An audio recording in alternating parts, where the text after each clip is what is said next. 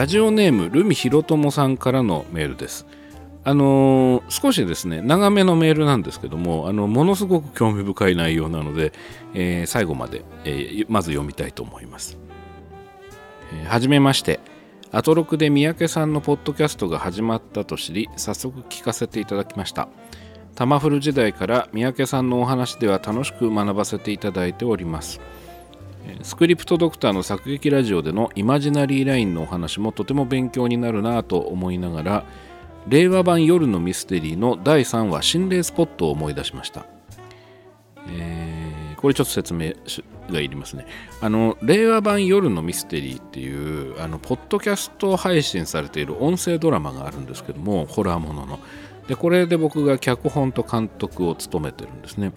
であの映像が全くないあの音声だけの怖いドラマです。えっとメールに戻ります。えー、令和版夜のミステリーの第3話のあの鈴の音は鈴の音ですね。鈴の音はイマジナリーラインを超えているのではと思ったのです。もちろんイマジナリーラインは視覚についてのルール視覚ねあのビジュアルですね。についてのルールであるとは思うのですが令和版夜のミステリーでは聴覚による空間表現が重要で第3話だとホテル内での3人の位置関係が丁寧に表現されていると聞き取りました。あの3人のアイドルがですねその心霊スポットだと言われているホテルにこう潜入してそれをこう音声でレポートというかリポートをするっていう内容なんですけども。はい。でメールに戻ります。えー、その3人に重なってくる鈴の音は3人が実際にそこにいるとしたら別の物体がありえないような位置から音だけ響いてくると感じました。初めて聞いた時は音で異次元が表現できていると驚き感激してしまいました、えー、視覚的な異次元表現はどうしても3次元空間に裂け目や穴が開いて往々にして向こう側は暗いという表現になりがちだと感じています。最初はそれで良かったのかもしれないですがそういうものだと慣れてしまうと覗き穴の向こうにある異次元でしかなくなってしまって次元が異なるという本質が感じられなくなっていると思っていました。それに対してあの第3話はあ異次元から到来しているという感覚がありました。ここで最初の質問です。三宅さんが令和版夜のミステリーを作られる際にイマジナリーラインの考え方などが使われているのでしょうか。もう一つの質問はあまりにマニアックかもしれません、えー、視覚的な異次元表現が裂け目や穴だと批判的に述べました。三宅さんからすると別な表現がいろいろあるぞということかもしれません。私が思いついたのは60年代のテレビシリーズ「ウルトラマン」における4次元表現です。怪獣ブルトンが登場する第17話無限へのパスポートです。ここでの4次元表現をイマジナリーラインの観点から見るとどうなるのでしょうか。イマジナリーラインと異次元表現は何らか関係しうるのでしょうか。以下雑談させてください。自分には現在小4の女の子がおります。小学校4年生の、えー、お嬢さんがいらっしゃるってことですね、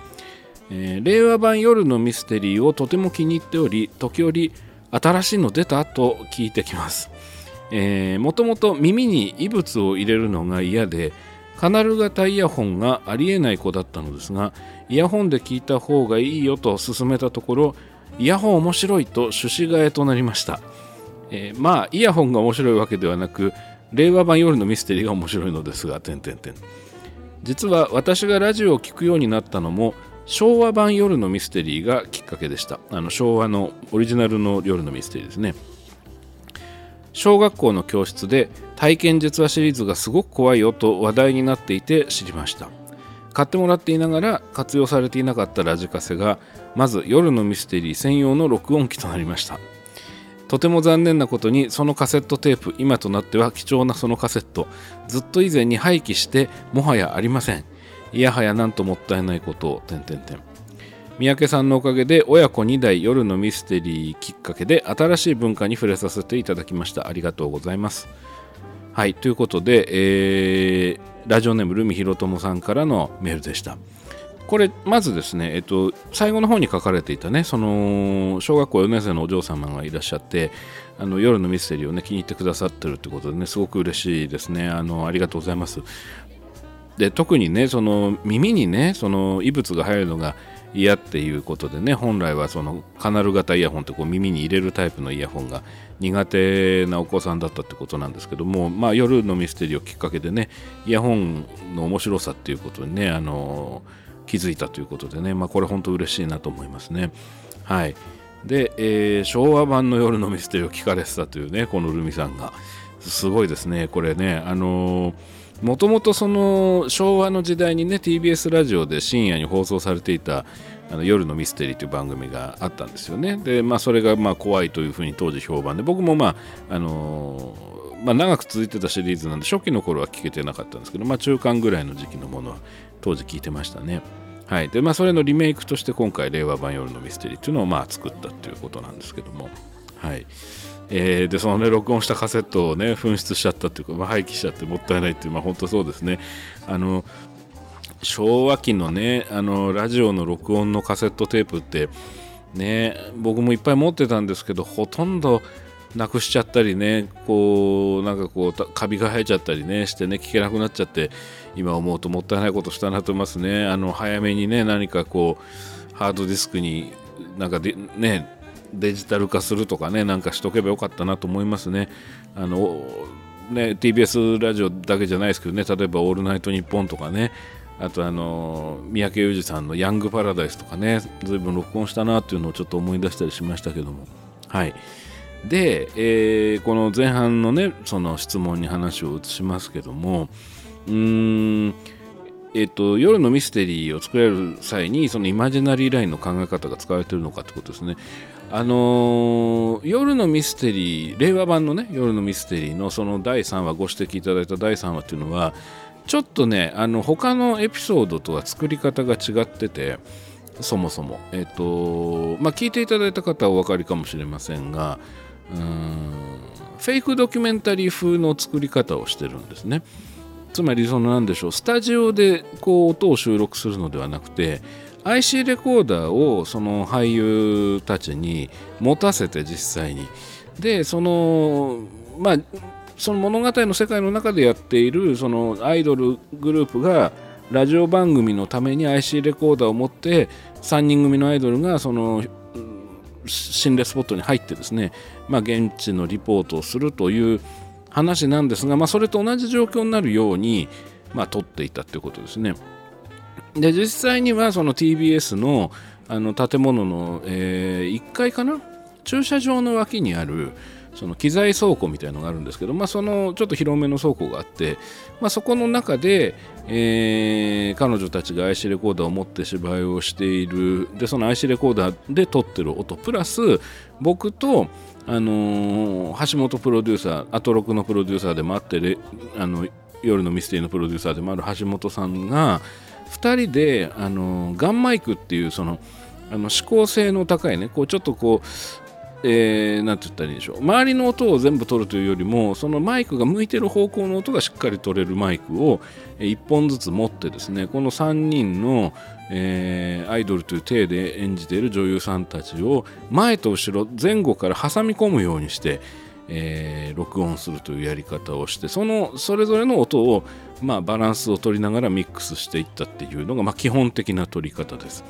でその上で途中でそのまあ、鈴の音がね鈴の音がするんですねでこの鈴の音というのが、まあ、いわゆる怪奇現象なんですけどもこれがねそのルミさんがあの異次元から来てるというふうに感じ取ることができたというふうに言ってくださってるわけですね。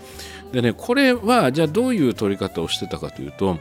あの一発目の鈴その何何度も何度もなるんですけど一発目の鈴だけはその鈴きっかけで3人の芝居の流れが変わるとその今なんか聞こえたみたいな感じで芝居の流れが変わるのででかつ現場は彼女たちがその心霊スポットにいるっていう実感を持って演技ができるようにも電気を全部消して真っ暗にしてるんですね。で真っ暗にした中で、えー、彼女たちがちっちゃい懐中電灯1個だけを持って芝居をしているのを僕らがもう真っ暗の中さらに前と後ろからマイク向けてるっていうすごい状況だったので要するに視覚的に合図を送ることができなかったんでしょう彼女たちに。例えばその普通のドラマだったら鈴の音がするよと。でその鈴の音がきっかけでお芝居変えてねとえー、いうのをやるときにそのまあ後から鈴の音を入れるからねっていうことでなんかこう手旗信号的に合図を送ることができるわけですね。例えばなんか大きく腕を振るとかなんかそういうことをしたりあるいはその横に監督として立っててそのまあ画面に映らないように彼女たちの肩をポンポンって叩いたり足をポンポンってちょんちょんってつついたりっていうようなことができるんですけどもあの真っ暗な中でそれやると多分芝居がこう、あのー、はっきりと影響が出ちゃうと思うんですよ。ビクってなっちゃったり。であと遠暗いから見えないみたいなこととかも起きるわけですよね。なので一発目の鈴だけは本当に鳴らすっていうのをやりました。でこの鈴っていうかまあ厳密に言うとおりんなんですけどもあの仏壇とかでよくチーンって鳴らすおりんですね。でこのおりんを、えー、ちょっと離れたところから叩くと。一発目だけ。でこれ以降のおりんに関しては別撮りした音を入れてるんですよ。でこれがね、あのー、まあ、異次元から聞こえたように感じるってことだったんですけど一発目のおりんに関してはそういう意味では彼女たちを録音している IC レコーダーとあと我々がサンドイッチ的に挟んでいるマイクの両方に入っています。それはなぜなら現場で鳴ってるからなんですね。でこれこれに関しては多分そのなんつったらいいんでしょう。こうせ、えー、ちょっと彼女たちの芝居と少しかぶっちゃってるわけですね音がね。当たり前なんですけどこう会話してる最中になるようにしてるのでなんでそれだとちょっと実はその鈴の音っていうのが、あのー、あんまりよく聞こえないもしくはうんすごく生っぽく聞こえちゃうっていうことでそれ以降の鈴の音を単独で撮ったやつを少し混ぜてます。で具体的にはですね、あのー、彼女たちが IC レコーダーでそのステレオのマイクがついていてそのそのステレオマイクを3人で取り囲むように喋ってるのでなんとなく声の位置がですねあのまあなんだろうなこう3人が動きながら喋る時にちょっとずつちょっとずつ位置が変わってるっていうのが多分聞いてて位置関係がはっきり分かるっていう原因だと思うんですけどもでプラスしてちょっと遠くからあのおりんを叩いているっていうことなのでその3人の位置関係とはまた違う方角から鳴ってるっていうその距離感それからもっと言うとあのー、倉庫内でおりんの音が反響している分も音としてこう取れているっていうことですね。でその反響してる音があるっていうのが多分まず、あのー、彼女たちの声とは全然違う聞こえ方をしているっていうことなんだと思います。その彼女たち自体はその目の前にある手元に持っている IC レコーダーに基本的に喋ってるのですごく近いし近くの右とか近くの左とか近くの真ん中っていうので音が取れてるわけですけどもおりんに関してはその彼女たちを包んでいる空間そのものを反響している音も入っているっていうことですね。で方角が分かりづらいってことなんですねこれこれがこの反響が入ってることによって。でさらに単独で撮ったおりんの音を混ぜてるんですけどこのおりんの音はあのー念のためねその綺麗に撮るっていうことでわざと IC レコーダーの近くで鳴らしたものと最初にその彼女たちが気づくその遠くから鳴ってるおりんっていうのと同じぐらい離れたまあどれぐらいだったかな20メートルぐらい離れたところでおりんを鳴らして反響音も含めて録音するっていうののパターンで撮ったやつをあの静音の担当者の、えー、丸橋さんという人があのうまくこう処理してくれてます。例えば廊下を曲がった奥から鳴ってるっていう体にしようみたいなことの時にはあの右の前方の方から鳴ってるようになるべくしておいてでそれが彼女たちが歩いていくっていう芝居に合わせてだんだんだんだん右の前方の、えー、20メートル先15メートル先10メートル先っていうふうにこう距離を詰めていくっていうような形に聞こえるようにいわゆる音の定位っていうものをですねあの変えているっていうようなことをやってますね。うんまあ、そういうようなことをやりましたね確かね。でですねあの一方でそのおりんの音が、えー、異次元から到達しているように、まあ、聞こえたっていうのは、まあ、す素晴らしいその僕ら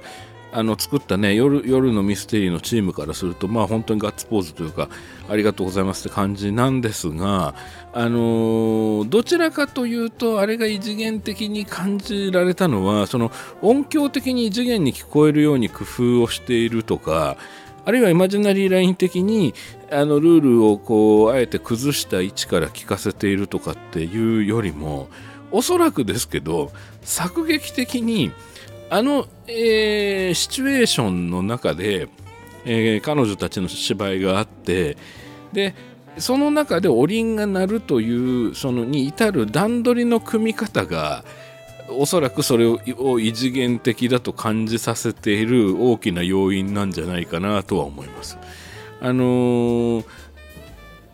まあ、あとはですね多分ルミさんの感性ですねきっとその異次元っていうものにすごく敏感でらっしゃるっていうことが大きいような気がします。あのー、例えばなんですけどああいう怖いシチュエーションあの手の怖いシチュエーションっていうのできっかけになる音っていうのはまあ、風の音とか何かこう物音バタンという物理的な物音であるケースがすごく多いわけです。でなんか今音が聞こえたねとかかさっていったとかうめき声が聞こえたとかあのそういうその音の定位っていうものが音の定位っていうのはその音の位置というかですねでそういうものが割とはっきりしているものがあるからこそその位置に誘導しやすくなると登場人物たちを誘導しやすくなるっていうのがまあよくある手法ですね、まあ、前にタマフルでやった「なんだ猫か」っていう特集がありましたけどあれなんかまさにそうですねガサって物音がして近づいてってカーテンをバッと開けたらニャーっつって猫が出てきてなんだ猫かって言って安心した途端に反対側から殺人鬼とかがバーンって出てくるっていう話でしたけどでそこがあのおりんっていうものが、えー、鳴るとでそのおりんっていうものがその誘導する音としては非常にこう何て言うんですか消極的な音なんですよね。その消極的でかつそのあだからね多分なんですけど欧米の人で日本のその文化にあまり詳しくない人はあれがおりんの音に聞こえないはずなんですよ。なんだかわかんないと思うんですよ。だからそういう人が初めてあの令和版夜のミステリーの第3話を聞いたらあれが怖いことを予見させるその予感させるあのきっかけというか予兆になっているっていうふうには感じない人もいると思うんですね。欧米の人とか、まあ、欧米じゃなくてもいいんですけど日本のそのあのつまりおりんの音っていうのと死っていうものとでそういう音は普通厳かなその、あのー、先祖を敬うとかお通夜とかお葬式とかそういう場面を想起するさせる音だっていうことが前提の知識や経験としてないっていう人が聞くとあれ何の音っていうでその音が怖い音っていうのがわからないとおそらくですけど異次元っていう問題以前にあの不穏な空気とかその不安な気持ちっていうものが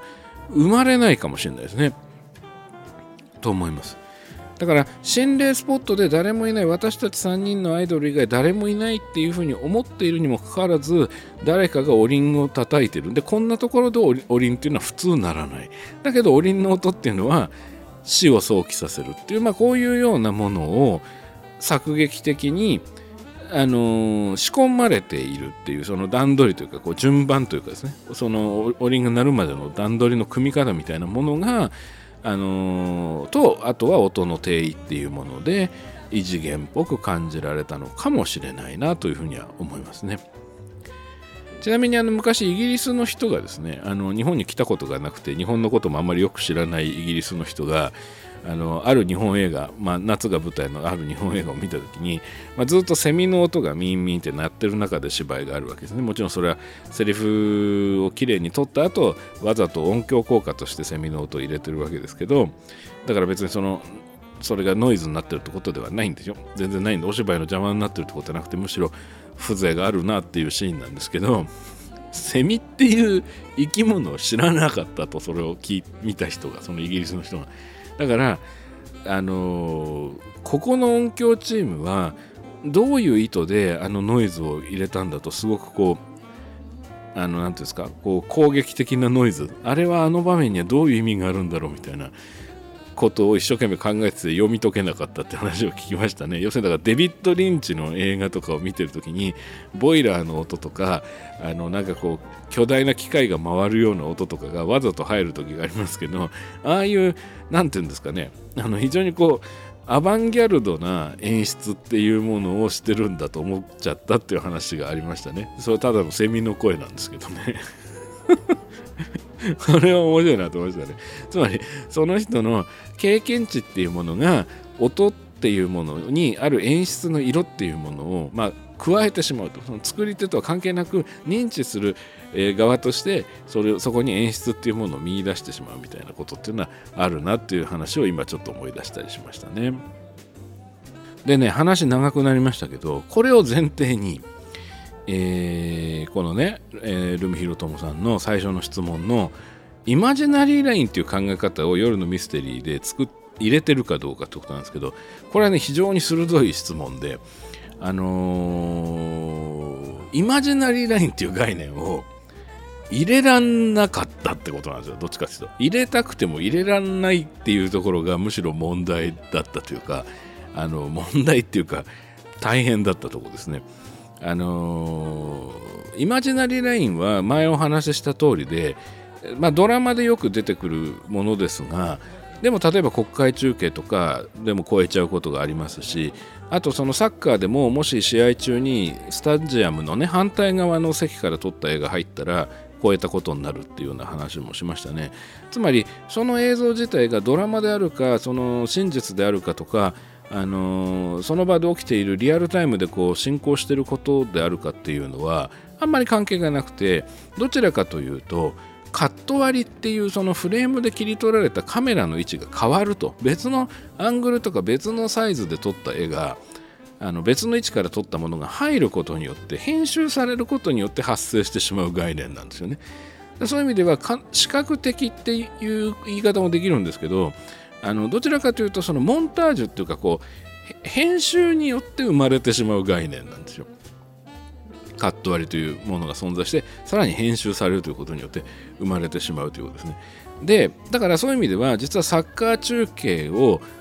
音声だけでもしラジオ中継してたら聞いてる人はイマジナリーラインを超えてるというふうには多分聞こえないんですね。撮ってる音の方向性が変わらないからなんですけどもで国会中継も多分ラジオのニュースで聞いてて位置関係が分かんなくなるということも多分ないんですよ。でもっと言ってしまうとイマジナリーラインを超えたり守ったりしている映画の音声だけで聞いているとそのイマジナリーラインっていう概念は聞いてる人にとっては生まれないんですよね。そうなんですよ。ここがですね、あのー、非常に難しいところでした。つまり、夜のミステリー、令和版夜のミステリーっていうのは絵がないわけですよね。で、絵がないから、その、例えば、その、向こうの方に誰かいるとか、なんか幽霊が通ったとか、あっちの方から雨の音が聞こえるとかってやった時にそのあっちっていう概念が、えー、カットが切り替わったら逆になるっていうことが作れないんですねつまりね例えば切り返しのカットっていう、まあ、映画だとよくやる当たり前のことっていうのができないんですよ。そのなんでかっていうとそういうことやると今度はあのどこにいるのか何が何なのかそのイマジナリーライン以前の問題で分かんなくなっちゃうんですね。イマジナリーラインを守ったような位置にマイクを入れたとしてもえなんで急に声が遠くなったのと。例えばじゃあアップのお芝居がありましたと。映画で言うとね。アップでセリフがありましたと。で次に引きの絵になりましたと。引きの絵になったから声が少し小さくなりましたみたいな。これは引きの絵に合わせたあの声のボリュー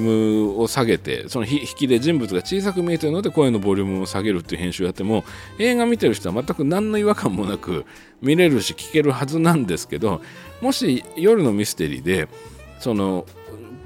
なんだろうなマイクの近くで撮ってたセリフっていうのがあって、まあ、アップっていう意味合いで撮ってたとして次に遠くから見てるっていうイメージで小さいレベルで撮るともしくはマイクから離れて撮るってなったらそれをつないだらどう聞こえるかっていうと突然声が小さくなった。なんでだっていう風にしかならないってことなんですよね。これがね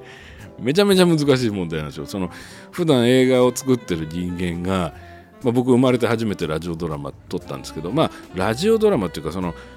普通のラジオドラマとはまた違う難しさもあったりもするのでさあこれをどうしたもんかと。だからイマジナリーラインっていう概念を使った演出っていうのがその使えないってことですね。そのということは普通の映画的な表現が全くできないっていうことなんですよね。でこれは困ったぞと。ですからその夜のミステリーは全部で今6話あるんですけど6エピソードあるんですけどあの基本的にはもうワンシチュエーションで時間軸がその始ドラマが始まったと。その夜のミステリーのオープニングが始まったってなってから終わりですっていうところまではあの1時間軸だけで行くようにしてます。あの1時間軸っていうのはその1つの時間軸つまりワンシーンってことですね。基本的にはですよ。基本的には。あの5話目と6話目はちょっとその違う手法を使って時間を飛ばしたりしてる部分もあるんですけど基本的にはその1話から3話目4話目までかなはあのー、一つの時間軸の中だけで展開するように作りました。これが一番あのー、聞いてる人が混乱が起きないという判断からそうなったということですね。一方でその一つの時間軸の中でもまあ主張したいその描写であったりあのーなんだろうこう感情的な流れとかを表現する、まあ、もしくはホラーなのでそもそもその怖いものっていうのをどういうふうに予感させるかとかそういうようなことがですね普通だったらカット割りでだからイマジナリーラインっていうものを使ったり壊したり崩したりとかってことをま混ぜながらやっていくんですけど、まあ、これが全くできないわけですね。だからねその映画の考え方っていうのを、まあ、一回全部捨ててその上で、まあ、どうすると距離感とか位置関係とかっていうものを表現できるかっていうのはものすごい悩みどころでしたね。うん、あの大変でしただからまあ結論から言うとイマジナリーラインの考え方が使われてるというよりもイマジナリーラインの考え方を捨てるということで作られたのが夜のミステリーだということですね。でもう一つのね質問のウルトラマンね最初のウルトラマンですね昭和のね。それの、えー、17話目の「無限へのパスポート」っていうエピソードですね、まあ、ここに出てくる怪獣ブルトンっていうキャラクターがいてこれはまあ詳しい人はすぐビジュアルがイメージできると思うんですけどまあなんて言ったらいいんでしょうねこう。うんなんかちょっといびつなねこうなんて言ったらいいんでしょうね。あの着ぐるみで着ぐるみっていうかそのまあ、ウレタン的なもので作られているからなんとなく柔らかい印象がありますがあれ多分物語世界の中ではなんかこう貝殻みたいな感じなんですかね。どういうイメージなんでしょうかねあれはね。なんかあのー、巨大なあのー、なんて言ったらいいんだろうな。まあ少なくとも生き物の形はしてないんですよ。例えばゴジラ系のねそのつまりトカゲが二足歩行になったみたいなやつは怪獣のデザインで基本のやつです。ありますよね。であとはそのなんか四つん這いになってる怪獣ですね。まあここもまあでもよくあるパターンですけどもそのブルトンっていうのはね団子みたいな感じですね。団子なんだけどでもところどころになんか突起みたいのがついててその突起の先に穴が開いてて土管みたいな穴が開いててそのどうもその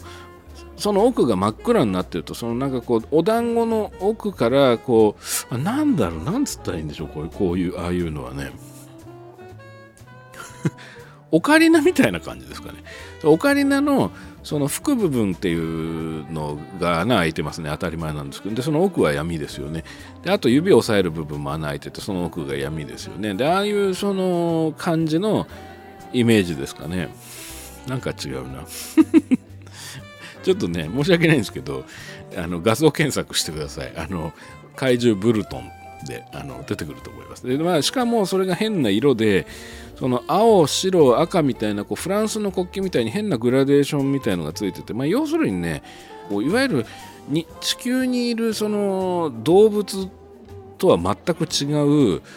ものなんですよ。それが気持ち悪いし面白いんですが、で話戻すとそのブルトンっていうのがどういうふうに攻撃してくるかっていうとその関わっていく人たち例えばその家督隊の人だったりその地球のなんか防衛隊みたいなその軍隊みたいなあの戦車とか戦闘機とかが攻撃したりとかしても全部それをなんかこう次元をこうひっくり返すようなこうなんか異次元みたいなものとこの次元をつなぐみたいななんかよくわかんない攻撃をしてしっちゃかめっちゃかになってみんな全然対処ができないんですよ。あの例えば空を飛んでた戦闘機が一生懸命攻撃してるのにブルトンがなんかピーってなんか光線みたいなの出すと次の瞬間は地べたを走ってるとその戦闘機が。でバンバン爆発しちゃったり戦車がですねその地表から一生懸命攻撃してるのに次の瞬間空を飛ばされていてそれが全部空中で爆発しちゃうとかであとその家督隊の、まあ、メインの登場人物たちもブルトンに関わるとその研究所の中を一生懸命走ってたのにいつの間にか野原を走らされていたりあの平らなところを歩いてたのにいつの間にか逆さ天地が逆になってたりとかっていう風に、まあ、要はすごいこうか乱されるんですね。で見ててねなんかだんだんこうあなんか変な感じになってくるんですねこう何が正しくて何が間違ってるのかわからないみたいなでウルトラマンもブルトンに攻撃を仕掛けるんですけどなんかこう翻弄されてしまうんですよその異次元攻撃みたいのに。でドラマ自体もちょっとこうなんつったらいいんですかねこう普通のあのそれこそイマジナリーラインとかそのカメラの位置みたいなのがなんかちょっとおかしな位置になっちゃったりとかしてあのちょっとだんだんこう見ててこう 頭がおかしくなってくるというかこう何なんだこれっていう風な普通やると変になっちゃう手法をブルトンの攻撃によるものとして使うことによってあのドラマ剣的に違和感があることっていうのは結構バンバンやられていくんですよ。変な位置から撮ったりねあと変な音が入ったりするんですね。これもすごい面白いんですね。まあ随分昔なんでね見たのがあれですけど、えー、正確な音は覚えてないんですが確かこうシーンが変わったり場面が変わるたんびに琵琶の音みたいのが入るんですよ。そのペロンみたいな。でそのペロンみたいな音が入ってな何今の音みたいなこうあの なんかなんか変だぞみたいなことがずっと続くんですね。かなり野心的な演出ですよね。あの監督をされた方はそうあの本当ね数日前ですねくしくもねあの先週、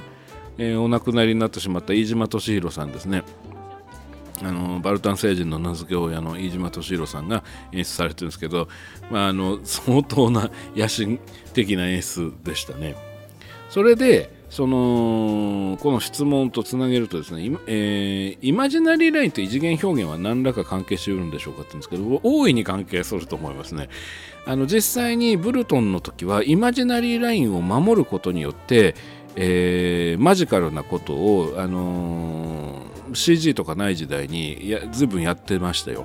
確か。あのそれこそさっき言った研究所を走ってると思ったのにいつの間にか野原になっているとかっていうのはあの走る俳優たちの足元を左から右つまり下手から上手に向けて走ってるのをカメラでこうパーンっていってこう追いかけてたりする。そのその見てる人のあの視点の動きというかカメラの動きと俳優の体の動きっていうものをこうシンクロさせておきながらえー、その動きを目で追ってるともうそのまんまですね、あのー、オーバーラップとか合成とか一切なく野原を走ってる足元にこう無理やり編集でつないじゃったりとかしてるんですけどそそれはもう完全にイマジナリーラインの方向性が合っているから全然違う場所で走ってるっていう絵をつないじゃっても方向性は維持されてるよねっていう考え方から作られてる編集ですね。そのおかげで見ているとあのものすごくマジカルな感じの印象を受けるんですよ。その今今の今までいた場所と全然違うとこ行っちゃってるぞとか、えー、いう風にね見えるんですね。でこれはあのそういう意味でイマジナリーラインの、えー、ルールを使って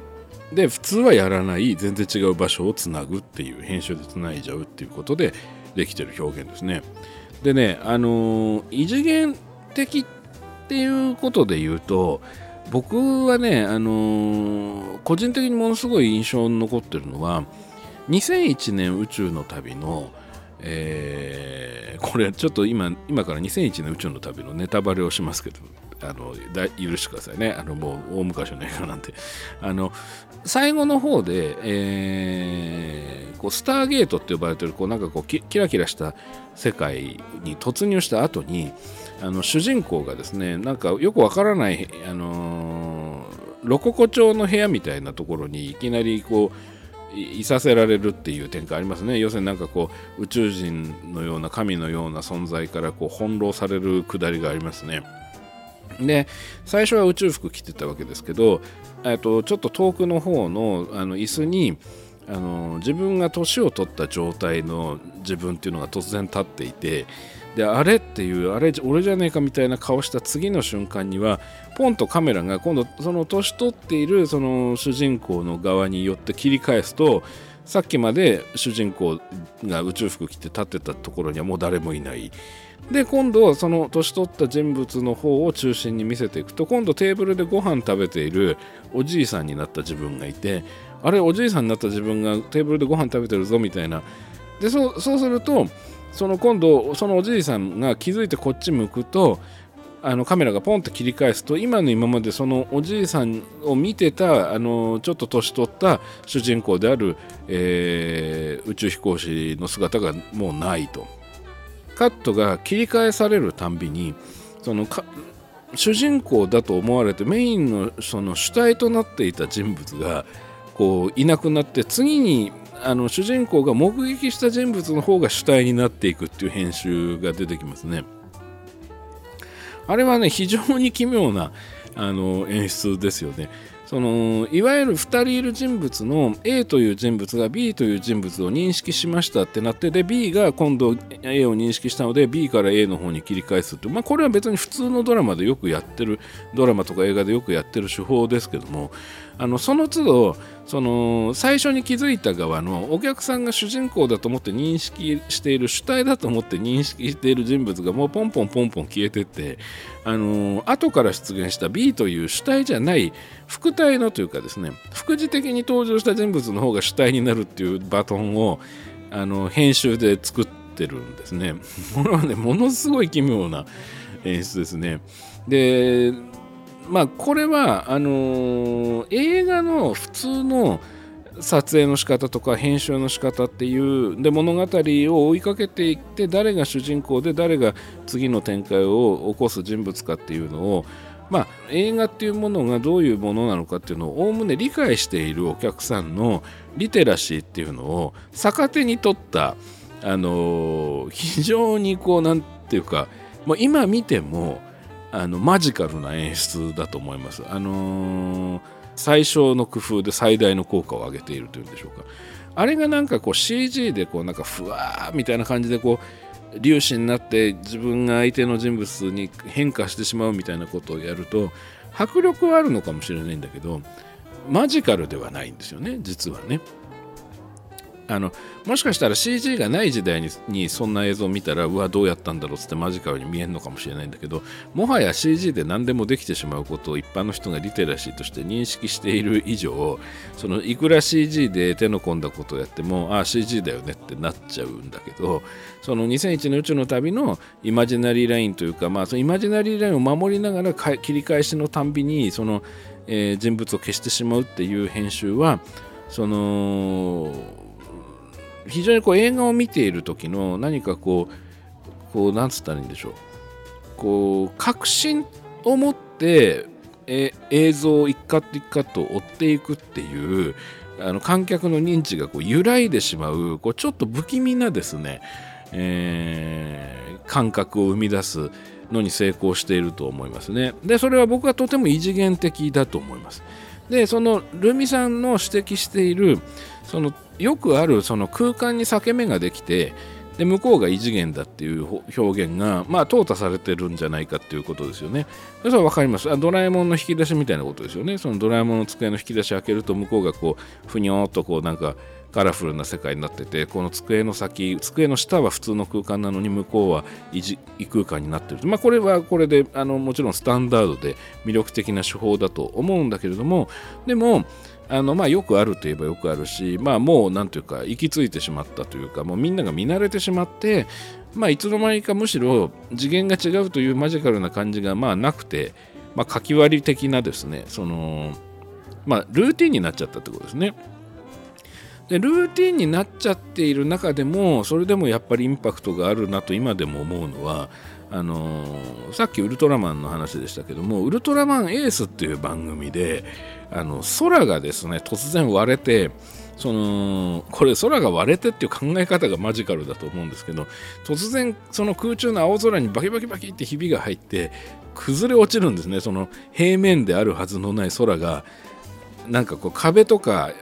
絵であるかのようにバリバリバリってこうひびが入って崩れ落ちると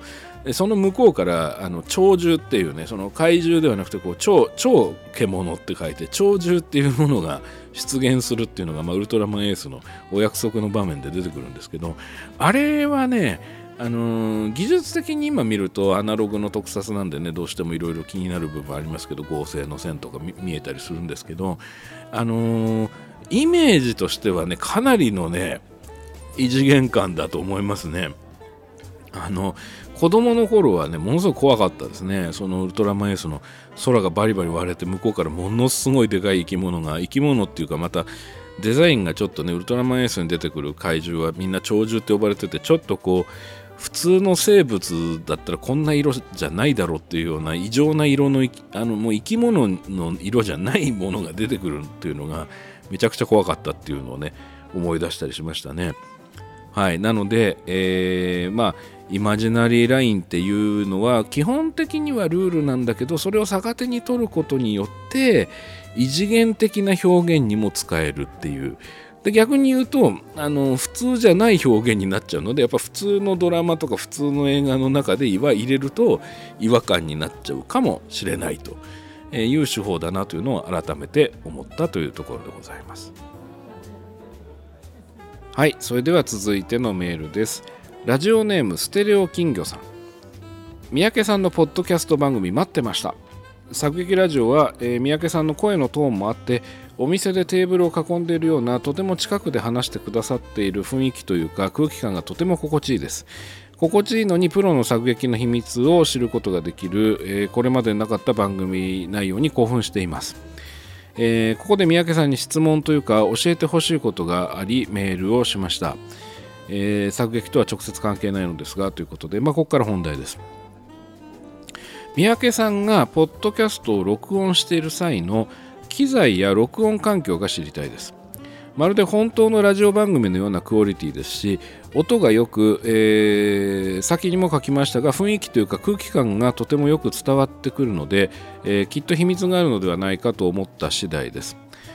良いマイクなのかな、えー、一体どうやって録音してるのだろう、えまさかスタジオで録音してるなどなど邪推してしまいます。というのも自分でもポッドキャストをやってみようと思っているからです。iPhone だけ使って録音からアップロードまで完結できるらしいというところまでは調べてあるのですが三宅さんの声や録音の秘密に少しでも触れられたら嬉しいです、えー、また制作していて発見したこうしてみると声がよく聞こえるなど素人の私でもできるようなポッドキャストテクニックを伝授していただけましたら嬉しいです、えー、ということで、えー、ステレオ金魚さんからのご質問でした。はい、えーと、この番組の録音環境とかね、その使用している機材は何かっていうお話ですね。あのー、まず、えっ、ー、と、この番組はですね、僕が個人で自分の部屋で、えー、一人で録音して一人でアップロードしている番組です。でスタジオには入っていませんしスタッフもいません。完全にただの自主制作ですね。あのー、そうなんですよ。あの本当にもうただただ個人でやってるだけです。で、その緊急配信の時に、あのシャープ2と3の間の緊急配信の時にもお話ししましたけど、あのこれを始めるに至った経緯というか、モチベーションというのが、あのアトロクのリスナーの方たちが個人で作ってアップされている番組に刺激を受けたというのがまあ基本なので、あのー、大きな背景要素を持ってるポッドキャスト番組もいっぱいありますよね。例えば、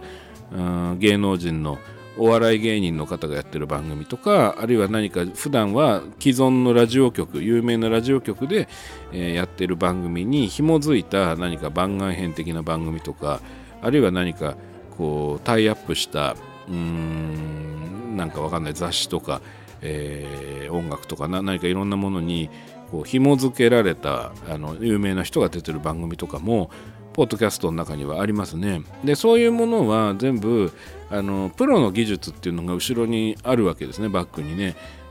まあ、例えばですけどちゃんとしたスタジオで撮られているあのもっと言うとラジオ局でそもそも撮られていてそれがポッドキャスト配信されているというような番組ですねでこういうものが多分あの Spotify に限らずですね、ポッドキャスト番組の中のランキングで多分上位になっている、より多くの対象の方が聞いてらっしゃるものっていうのは、そういうそのタレントの知名度であったり、その知名度から来るその番組の制作体制、ポッドキャスト番組の制作体制っていうものも、極めて業界的というか、プロ的なものになっていくっていうのがあると思うんですけど、僕はあのそういう番組に魅力を感じてあの自分でポッドキャストやってみようと思ったわけでは全くなくてですね。あの先ほど申し上げた通りあの個人で番組を作ってあげてらっしゃるその芸能界とかあの業いわゆる日本のそのショービジネスの業界とは全く関係のない、まあ、いわば無名の方たちの番組にものすごく強く惹かれたというか、えー、というのがまあベースにあるので、えーまあ、全く同じ考え方でやるっていうのが、あのー、一番いいというかそうしたかったってことですね。なので僕は自分の部屋で自分一人で録音して、えー、全部音は全部自分で作ってるってことですね。これをが前提ですね、えー、でマイクですねまず。マイクはですねあのシュアーっていうメーカーの MV7 というマイクを使ってます。でこの MV7 というマイクにえっとね、ポップガードっていうのをつけてます。ポップガードっていうのはそのよくラジオ番組でその丸っこいなんか網網みたいなやつがマイクの前にこう立てかけられているというかこうかざされている、えそのラジオの MC の人とマイクの間にこう丸いわかります？こうなんか網網したやつ。網網したやつって何だって話ですけどありますよね。あれがポップガードって言ってあの要するにこうあのパピープペポとかそういう風な言葉を発した時に風の音こう口から出る風がマイクにですねこう直接かかることにバフバフみたいに大きい音になっちゃうっていうのを防ぐためにあの網網があってね音は通過するんだけど風はあのマイクにあんま届かないっていうためにあるものなんですけどそれのを使ってるんですけど僕はそれがあの、えー、ああいう布状のねストッキングみたいな材質じゃなくてえっ、ー、とですねステッドマンっていうメーカーのあの金属製のポップガードを使ってます。その上で、えっと、マイクの MV7 から、えー、直接パソコンにつなぐのではなくてあのオーディオインターフェースっていう機材を、えー、通過させてあのパソコンにつないでます。で、オーディオインターフェースは僕はヤマハの AG03 っていう、えー、機材を使っています。で、これを経由して、でそこから僕のパソコンは Mac なんですけども Mac につないでで、えー、録音してるんですけどその録音に使ってるソフトはですねあの Mac のユーザーの方はね皆さん無料ソフトでついてるんでもう誰でも持ってると思うんですけど GarageBand っていうあのソフトですね。これ基本的にはそのデスクトップデスクトップミュージックですか？その要するにその、えー、打ち込みで音楽を作ったりするためのソフトですけども、まあ、当然ボーカルを録音するっていう機能もあるので、まあ、これのそのボーカルを録音する機能を使って喋、えー、りを取っています。でこれで撮った音っていうのをですねあのどうしてもそのマイクで録音した声っていうのにこうノイズが入るわけです。例えば周辺の環境の音とかあるいはそのうーんこれはまあしょうがないんですけど電気が通ってる機械なので、えー、こうちょっとブーンみたいな音とかさーっていうような音みたいのがまあこれ入るんですね。どうしてもね。あの気をつけて撮ってても。でこれを、えー、と一度ですねこの録音してフルで喋った分の音声をデータでえー、一回こうアウトプットしてですねその GarageBand から一回データを出してでそれをえっとねあの無料のその音声編集ソフトであのネット上から誰でもダウンロードできるソフトで Audacity っていうソフトがあるんですけどもこの Audacity っていうソフトの中にその音声を僕のしゃべりだけの音声データを入れてでそれを、えー、この言葉と言葉の間のこう無音の部分ですね。無音だけどさーっていう音とかブーンって音が入っちゃってる部分だけを選択してでその音の成分をその Audacity で分析させてでそこのそのノイズそのブーンとかさーって言ってる音だけを、えー、なくすと。その低減させるっていうのをやってでそれでできたそのあの喋り以外の部分の音そのノイズの周波数みたいのだけを喋り部分も含めて全体から、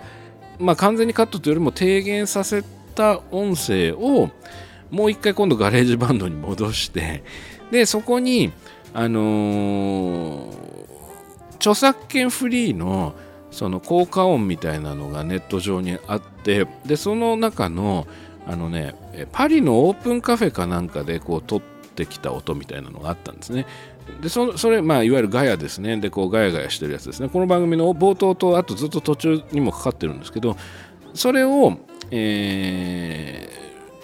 ー、僕のしゃべる音声とは別のトラックに入れてでえー、なおかつ、えっと、こういうジャズの音楽がかかってますよね。で、このジャズの音楽も著作権があるものだと、まあ、その、かけられないので、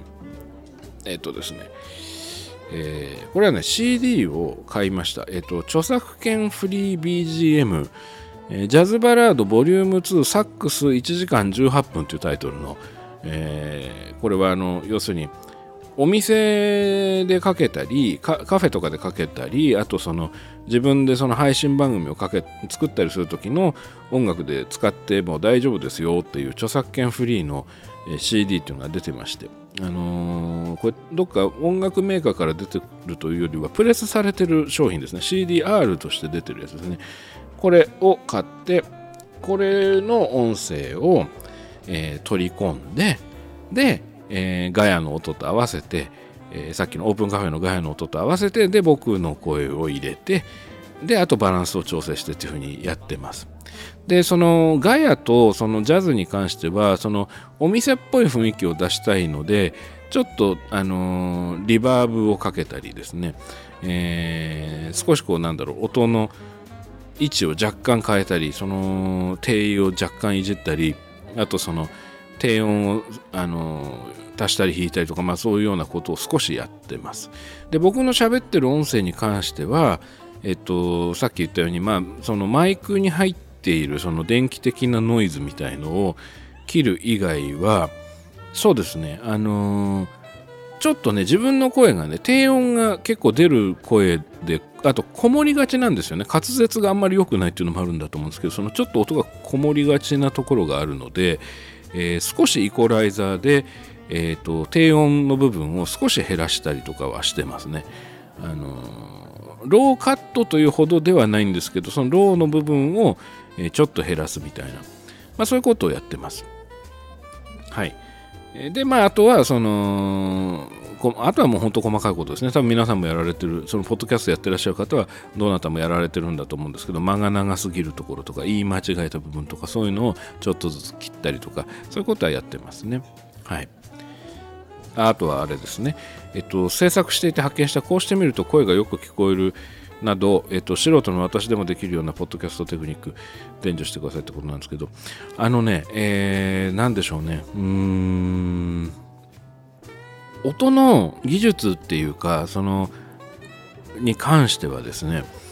今本当にね YouTube とかすごい便利であのポッドキャストやってる人とか YouTuber の人が例えばこういうようなことをやるといいよとかあのこういう機材がこういう効果があるよみたいなことってものすごい量上がってて、えー、めちゃくちゃ勉強になるというか。であのー、しかも大体の場合が紹介されてる商品のリンク先が貼られててまああのーなんでしょうそのいわゆるその商品をそのえーと、宣伝するとかその宣伝効果っていうのを見越して商品をのメーカーがその YouTuber にそういうその商品を、まあ、無料なのかどうか知りませんけど提供して、まあ、それをレビューしてくださいみたいなのもあるのでリンクが貼られてるっていうのもあるとは思うんですけどいずれにしてもその何かこう機材の使い方とかそのあの機材とこの機材の相性がいいとか悪いとかっていうことに関しては今ほんとめちゃくちゃ便利であの YouTube に大抵のものは載ってるんですよね。で僕はねそれよりもその実際に今この番組をもうこれ今日今撮ってるやつはシャープ8ですけどあの緊急配信入れると9本目ですよね。でねやっぱりねむしろ思ったのはねあの一人で喋るっていうことの難しさですね。でこの一人で喋るっていう、えー、時のおそらくあのものすごく重要なポイントになってくるのはらしくない喋り方っていうのをしないっていうことなんじゃないかなっていうのをすごい感じてます。あのねらしくないっていうのはねどういうことかっていうとね要はね僕実はその1話目を配信する前にあのー、パイロット版っていうかこうちょっとね試しで録音してみたことがあるんですよ。この作劇ラジオの原型っていうかその、まあ、作劇ラジオなんですけど。でその時にあのねいわゆる普通のその既存のラジオ番組と同じようなあの進行の仕方っていうので一回撮ってみたんです。つまりねどういうことかっていうとそのまあなんか音楽がかかって始まってでその後にあのオープニングトークみたいなこうちょっと短めの雑談みたいなのを入れてで頃合いを見てその番組のタイトルをコールしてでそれで番組のテーマ曲みたいのがバーンってかかるみたいなあのありますよね。そうそういう流れ。そのいわゆるそのラジオ局からこう出されているその放送されている、まあ、普通のラジオ番組のフォーマットですね。でねその感じで一回撮ってみたんです。あの別のあの今1話目が「パープル・ピープル・イーター」っていう映画を題材に話してますけどあのそのパイロット版で試したのはあの 地獄のシャニクサイっていうねイタリアの あのご存知ですかね。まあ変な変な映画があるんですけどまあ面白いんですけど、まあ、そのうちそれはそれでまた話せたらなとは思うんですがその地獄のシャニクサイっていう映画を題材に試しに撮った時にその雑談から入りオープニングトークの雑談から入りでそれでは参りましょうみたいなこう。で作劇ラジオそのスクリプトドクターの作劇ラジオみたいなことをねこうちょっとこう高らかにじゃないんだけど、まあ、要するにバーンと言ってでそこでそのなんかその時選んでた曲をあたかもテーマ曲のように流す。でそれがある程度までまあ10秒20秒ぐらいかかったらフェードアウトさせてで、えー、というわけで始まりましたけどもみたいな感じに受けると。その受けるっていうのはその喋りをね続けるってことですね。っていうやり方をやってみたんです。でね一応最後まで撮ってみたんですけど聞き返してまああのー、こっぱずかしくなったっていうのもあります。なんで仕事で頼まれてる番組じゃないのにこんなこういわゆるラジオ DJ 前とした喋りをやってるんだ俺はみたいなそういうこっぱずかしさもあったんですけどもまあそれはまあいいとしてあのね一番気になったのはねあの僕自身の感じ方ですね。そのうーんそれを録音ししている最中でそうし終えた時の感じ方としてあのー、まあなんつったらいいんですかねこういわゆるラジオ DJ になったぞ俺はみたいな感じの面白さはありましたやってて。ななんですけどあのねこれ多分長く持たないなと思ったんです長く持たないっていうのはその番組が人気が出るか出ないかということではなくて僕自身がですねあのこれを続けられないなって思ったんですね正直なところ。というのはねあのらしくないからなんですよ。普段そんな喋り方してないからなんですよね。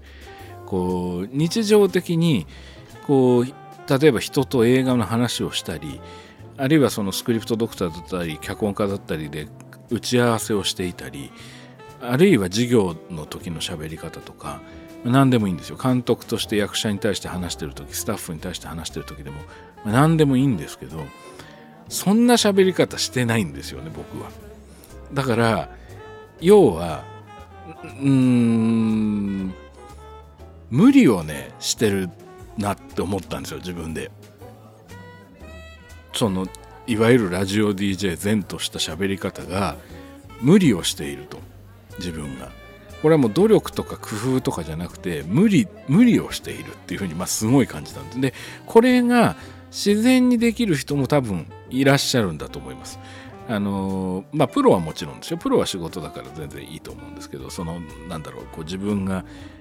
あの既存のラジオの DJ という役割をあるいは MC という役割を担っているのであるというその役割っていうものにこう気持ちを乗っけるっていうことが多分できるししなきゃいけないと思うから全然いいんですけどそのこれ自主制作だってさっき言ったじゃないですか。その僕があのー、リスナーの方たちがアトロクのリスナーの方たちが自発的にやってみたいと楽しそうだっていうことでやってで実際楽しんで放送を続けてらっしゃる配信を続けてらっしゃるという部分に魅力を感じて真似してみたいと思って始めようとしているにもかかわらず僕がその楽しめないなと思ったんですね。そのそういう何て言うのこうあるテンプレ化した喋り方とかフォーマット化してる喋り方みたいなものを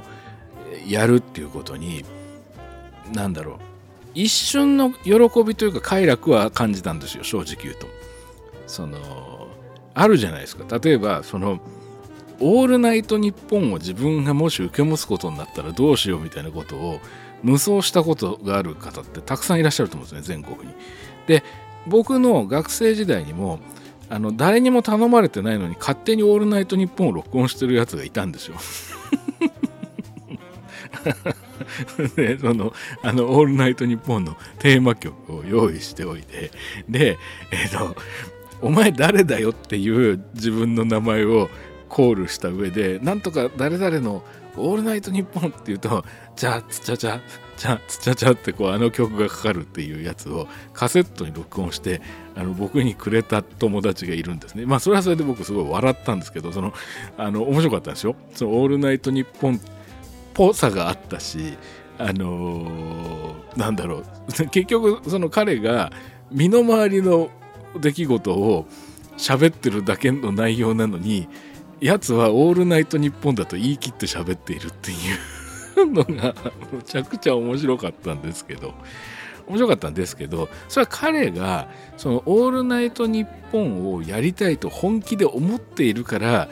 彼にとっては苦ではないんですよね。その喋り方、オールナイトニッポンっぽい喋り方ですよ。その、まあ、オールナイトニッポンっぽい喋り方っても変ですけど、オールナイトニッポンいろんな人がやってるんで、いろんな、その人次第だろうと思うんだけど、まあ、要するに、まあ、なんていうか、こう、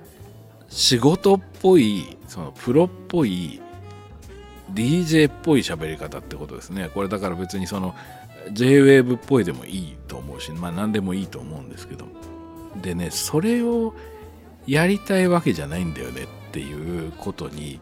まあ気づいちゃったんですよね。その地獄のシャニ臭いをしゃべについて喋ってるのを撮った時に。それはねなんでかっていうとね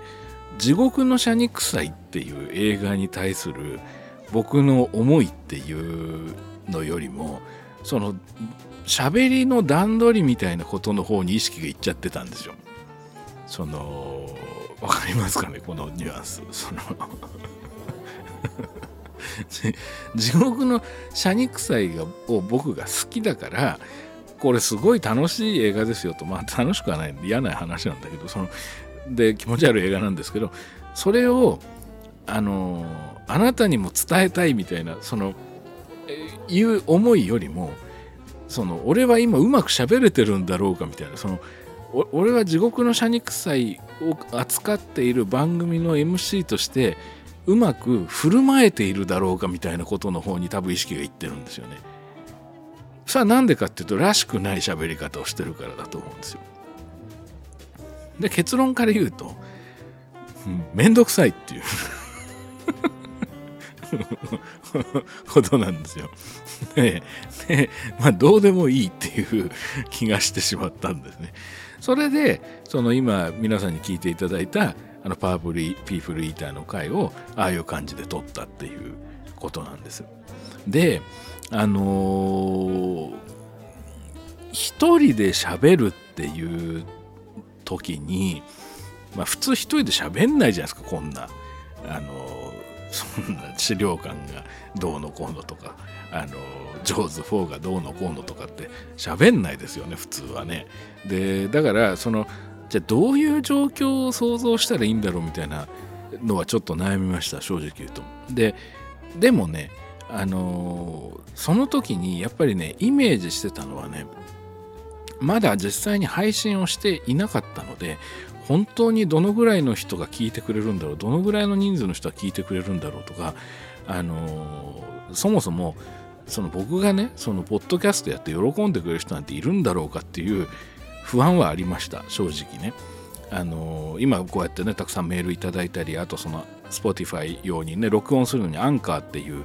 ソフトを使ってるわけですけど、まあ、そこに何人の人が聞いてくれてるとかその何人の人がどのぐらいまでの時に離脱したとか離脱しないで聞いてくれた人が何パーセントいるとかあと外国ではこうこれだけ聞いてくれてる人がいるとか年齢的にはこういう人が聞いてるとかっていうデータが全部出るので実際にあのこの番組を聞いてくださってる方がいらっしゃるっていうことはあの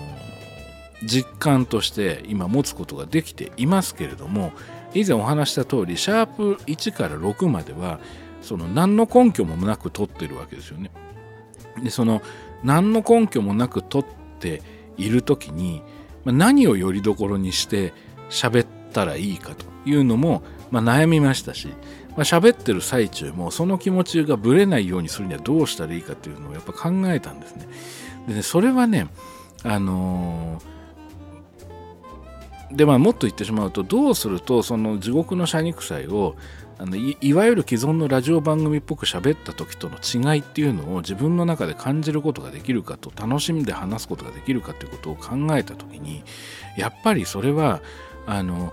自分が語りたいから語るっていうことではなくてあの自分が伝えたいから喋るっていうモードにしないといけないんだろうなっていうふうに思い思ったんですね。つまりね、あの何、て言うんだろうな。自分がこのこれねだからね題材選びみたいなこと毎回の題材選びみたいなことにも関係してくるんですよ具体的なその喋り方とかトークスキルとかってことじゃなくて要するにあのこれを紹介したいとかこのことを伝えたいとかそのこのことを伝えることによってあのまあ、何かもしね、あのー、それこそその作劇の勉強してる人にとってプラスになるといいなとかあるいはそのそれを聞いてじゃあその映画見たいなって思ってもらうとか何でもいいんですけどその自分が喋りたいからとか自分が語りたいから語るんではなくてそのまあ、もちろん語りたくないことを扱ってはいないですよ。そうではないんですけどどちらかというとまだ見ぬね。そのリスナーの存在っていうかあのそういう人がいるっていうことをあのまあ妄想なんですけどね。その少なくともシャープ1から6まで取るときは妄想でしかなかったんだけどそのそういう人たちの存在を思い浮かべて目の前にいると思って喋るっていうことがまあ当たり前のことをさっきから言ってるような気がするんですけどあの実はすごい大事大事っていうかねあのこれこれ結構なポイントなんじゃないかなっていうことをね身をもって感じたっていうのがありましたね。その実際撮ってみて。であのー、シャープ6まで撮ってみてで、えー、1から配信してたわけですよ。1と2を配信してでその番組のことをそのアトロクで紹介させてもらってでまあその紹介の呼び水になってくれたのは紙パンツドキドキさんが番組にメールしてきてくれたからねそのアトロクの。でもだからいち早く聞いてくれたわけですよね。でそれをまあ呼び水してくれたので、まあ、番組の中でもスムーズに紹介することができたんですけども。でその後があの皆さんに聞いていただいたあの日の夜に撮ったやつですね。であの時にはもうだから実感があるわけですよ。そのあ聞いてくれてる人がいるんだっていう。だやっぱりねあのー、これ本当難しいなと思います。今喋ってるこうしている今もですね僕は何を見て喋ってるかっていうとその GarageBand っていうソフトでこう録音してねこう波形がどんどん左から右へこう出てっている画面にどんどん波形が自分の声が波形になって出てっているっていう画面を見てるだけなんですよ。でこれ見ててもじゃあ例えばこれ以上大きい声出すと割れるなとかあんまちっちゃいと聞こえないなとかっていうことでしかないんですよね。だけどパソコンの画面に向かって自分が喋ってるんだではなくて目の前にそれこそバーですよねバーのカウンターで目の前にあの誰かいてその人に伝えたいっていうその思いみたいなものを自分の中にどうやって作るかっていうのが結構大事だなっていうのはすごい思いますね。である種のこう何ですかこう確かにねそのトークスキルとか滑舌とかも大事なのかもしれないし録音機材も大事なのかもしれないんですけどむしろどっちかっていうとその自分がこうワクワクできるっていうのは何なのかどどういう時に自分がワクワクできるのかっていうかそのある種無我というか余計なことあまり考えずにこう喋れるかっていうののそのイメージをこう自分の頭じゃなくて心の中にこう作るみたいなことでそれをそのそのモードみたいのに自分を入れて喋るっていうことが大事なんじゃないかなっていうのをまだね10本も撮ってないのにねあの偉そうかもしれないんですけど思います。なのであのステレオ金魚さんね今メールくださったこのステレオ金魚さんもポッドキャスト始めようとされてるってことだったんですけどね。あのねあんまりこう自分の中であの語りたいっていうことだけであったりあるいはその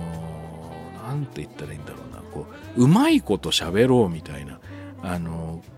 でそのうまいこと喋ろうっていうものが自分のその自分らしさみたいなものの延長線上にある場合はいいと思うんですけどもし平行線上にある場合はちょっとねあんま無理しない方がいいんじゃないか無理なことはあんまりしない方がいいんじゃないかなっていうのをねちょっと思います。でこれあの質問でねいただいたそのどうするといい声に聞こえるかって話とはちょっと根本的に違うのかもしれないんだけどでももしですねあの僕がこの番組でやっててあのその声が聞きやすいとかいい声だと感じてくださってる方が、まあ、いらっしゃるのだとしたら、まあ、実はメールの中にそういうふうなことを言ってくださる方も結構いらっしゃったんですけど書いてくださる方もいらっしゃったんですけどもだとしたらそれは僕の声質とかが美声かどうかというよりも僕が多分本当に皆さんに伝えたいと思って喋ってるっていうことが多分肝なんじゃないかなっていう。というかそれしかないんじゃないかなっていうね気がします。はい。まあなんだかよくわかんない。そのこう着地点のなんかこうあやふやな着地点の話になっちゃって申し訳なかったんですけど、まあ、そんなようなことがですねそのいただいたメールへの僕なりの返答になります。はい、ということでね、もうあっという間ですよ。もう、もうこんな時間ですよ。もう、えー、今日はですね、お二人のメールしか紹介できませんでした。本当にすいません。申し訳ない。あの、すいませんね。本当にね、これもうどんどんいかないと、この、質問に答えるシリーズが、えー、終わらないですね。いつまでたってもね。でもね、ぜひ皆さんに紹介したいメールがまだいっぱいあるんですね。で、あのご質問に対してねお答えすることでおお伝えしたいということもたくさんあるので、え次回も引き続きですね、あのーメールにお答えしますシリーズその3というのを配信したいと思いますので、えーお待ちいただければと思います。はい、それではスクリプトドクターの作劇ラジオ次回もお楽しみに。